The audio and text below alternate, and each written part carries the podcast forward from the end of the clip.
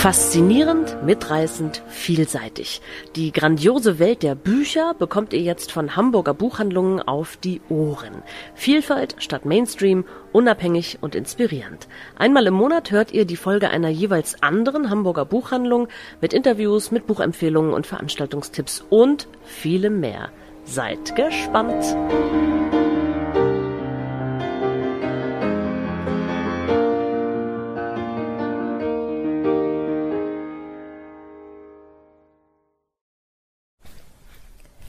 Hallo, mein Name ist Carola Nikschik aus dem Büchereck Niendorf Nord und ich habe Ihnen heute eines meiner Jahreshighlights mitgebracht.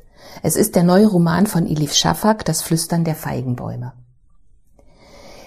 Er ist im Kein und Aber Verlag erschienen und von Michaela Grabinger aus dem Englischen übersetzt. Und ich muss gleich dazu sagen, Elif Shafak ist für mich eine der ganz großen Erzählerinnen. In ihren Büchern da versinkt man richtig in der Geschichte. Sie verzaubert einen und ihre Sprache ist so besonders, vielleicht ein bisschen märchenhaft, aber nein, ähm, sie nimmt einen mit und man ist von der ersten Seite an gleich in der jeweiligen Geschichte. So hat sie es auch in das Flüstern der Feigenbäume wieder geschafft, mich vom ersten Moment an zu begeistern. Sie erzählt hier eine ganz zarte Liebesgeschichte, eine tragische Familiengeschichte und das Ganze vor dem Hintergrund der Geschichte Zyperns von der Zeit des Bürgerkriegs 1974 bis in die heutige Zeit. Zypern ist bis heute zweigeteilt, Nikosia die letzte geteilte Hauptstadt Europas, in der bis heute UN-Friedenstruppen ihren Dienst tun. Und sie erzählt uns hier die Geschichte, also es beginnt 1974, ähm, vor, äh, kurz vor Ausbruch des Bürgerkriegs auf Zypern, als sich der Grieche Kostas und die Türkin Daphne kennenlernen und verlieben. Und das ist eine Liebe, die nicht sein darf, denn auf der Insel, da brodelt es. Die Spannungen und Konflikte zwischen den griechischen und türkischen Zyprern, die wachsen, man kann sagen, das fühlt sich, das fühlt man richtig. Und so treffen sie sich heimlich in einer kleinen Taverne eines befreundeten Paares und diese Taverne heißt zur glücklichen Feige. Ist auch schon ein bisschen bezeichnend. Denn dieser Feigenbaum, der wird noch eine ganz besondere Rolle übernehmen in dieser Geschichte. Durch die Unruhen werden sie beide getrennt und sie lernen äh, oder sie begegnen sich eigentlich erst viele Jahre später wieder. Ja, und viele Jahre später begegnen wir Ada. Ada, ein 16-jähriges Mädchen, sie lebt mit ihrem Vater Kostas in London, der 2010er Jahre ungefähr. Und Ada geht zur Schule und kurz vor den Ferien bekommen sie von der Lehrerin, bekommt die Klasse von der Lehrerin einen Auftrag. Sie sollen nach ihrer Familiengeschichte forschen. Sie sollen mit älteren Familienmitgliedern sprechen und nach den Ferien quasi ihre Familiengeschichte ein bisschen vorstellen. Darauf hat Ada überhaupt gar keine Lust. Denn seit dem Tod ihrer Mutter Daphne ist ihr Vater noch schweigsamer als ohnehin schon. Ada kennt keinen ihrer Verwandten und ähm, hat überhaupt gar keinen Kontakt und auch ihr Vater ist nicht ähm, gewillt eigentlich, ihr irgendetwas aus der Familiengeschichte zu erzählen. Aber Ada ist neugierig und als ihre Tante Miriam dann zu Besuch kommt, ähm, die ein bisschen besonders ist, da wird Adas Neugier so richtig angefacht. Was Elif Shafak hier macht, ist ganz großartig.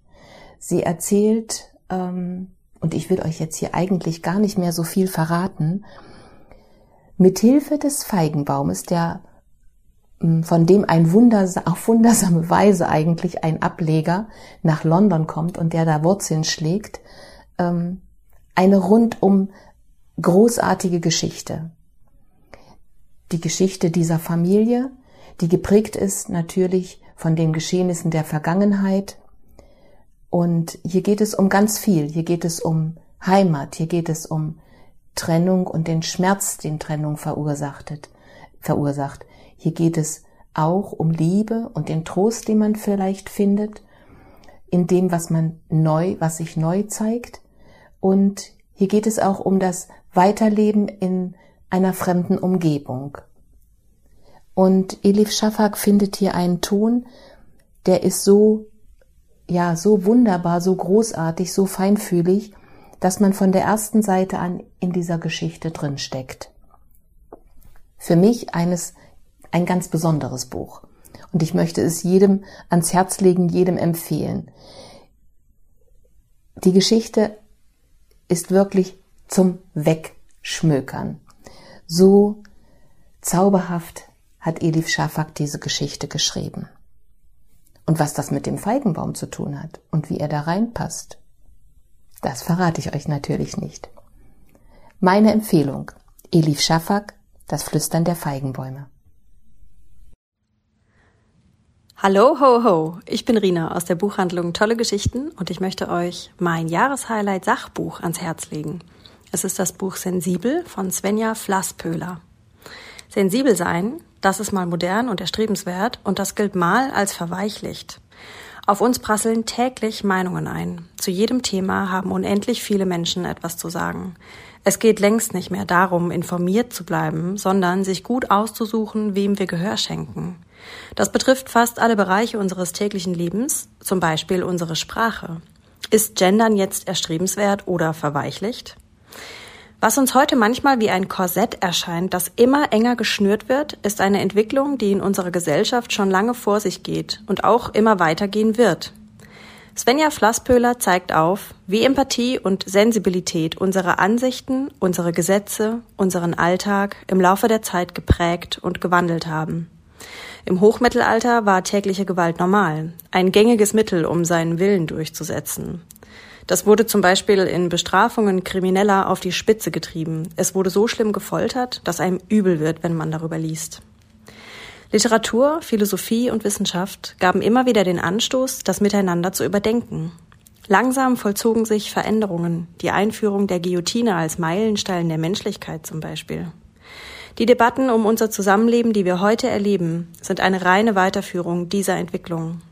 Allerdings gab und gibt es Stimmen, zum Beispiel die von Sigmund Freud, die hierin einen widernatürlichen Prozess sehen. Denn jede und jeder von uns wird von Trieben gesteuert, die wir heute meistens als negativ deklarieren.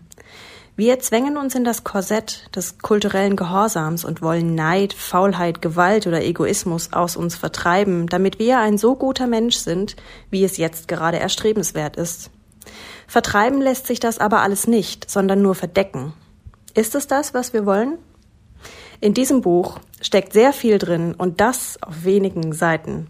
Svenja Flasspöhler schreibt kurzweilig und klug und lässt uns Lesende unsere ganz eigene Meinung zum Thema entwickeln.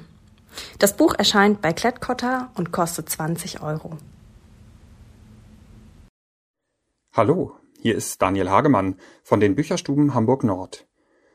Und meine besondere Empfehlung für den vierten Advent im Rahmen des Hörstoffs ist der Roman Der Zauberer von Colm Teubin. Und dieser Roman ist eine ganz doll wunderbare Romanbiografie über Thomas Mann und seine Familie. Ich habe vorher gar nicht so wahnsinnig viel gewusst über Thomas Mann und ehrlich gesagt, als ich den Roman in die Hände genommen habe, habe ich gar nicht genau gewusst, dass es ein Thomas Mann biografischer Roman ist. Und als ich das rausgefunden habe, dachte ich zuerst so, oh, brauche ich das wirklich? Und dann habe ich aber gelesen und weitergelesen und weitergelesen und konnte mich gar nicht satt lesen an den wunderbaren Erzählungen aus dem Leben der manchen Familie, angefangen in Lübeck mit der exotischen Mutter und dem etwas distanzierten Vater und den Verhältnissen der Geschwister untereinander und dann die persönlichen Beziehungen und die Erfahrungen in der Schule und das komplizierte Verhältnis von Thomas Mann zu seiner Umwelt.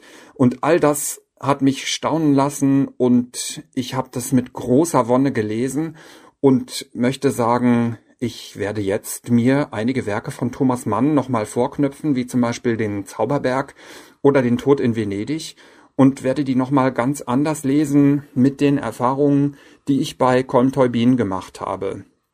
Und ich bin ganz doll dankbar, dass Colm Teubin mir diese Begeisterung für Thomas Mann geschenkt hat, denn die hatte ich bis jetzt nicht so und habe das eher so ein bisschen als Pflicht empfunden und na ja, das ist ja so ein Klassiker. Und ähm, jetzt werde ich das alles nochmal genau studieren und werde da vielleicht zu etwas anderen Urteilen kommen, als ich das vorher gemacht habe. Und es ist nicht nur für Thomas Mann Fans, sondern es ist auch für Fans von toller Sprache und ähm, von literarischer Gewandtheit und deswegen einfach ein großes Lesevergnügen. Und wenn man dann noch begeistert ist von Thomas Mann und der Familie Mann überhaupt, denn natürlich spielen auch die Geschwister eine Rolle, dann ist das eine unbedingte Empfehlung und vielleicht auch gerade als Geschenk für Männer geeignet. In diesem Sinne wünsche ich ein frohes Fest und bis auf der anderen Seite von all den Feiertagen. Machen Sie es gut, bleiben Sie gesund.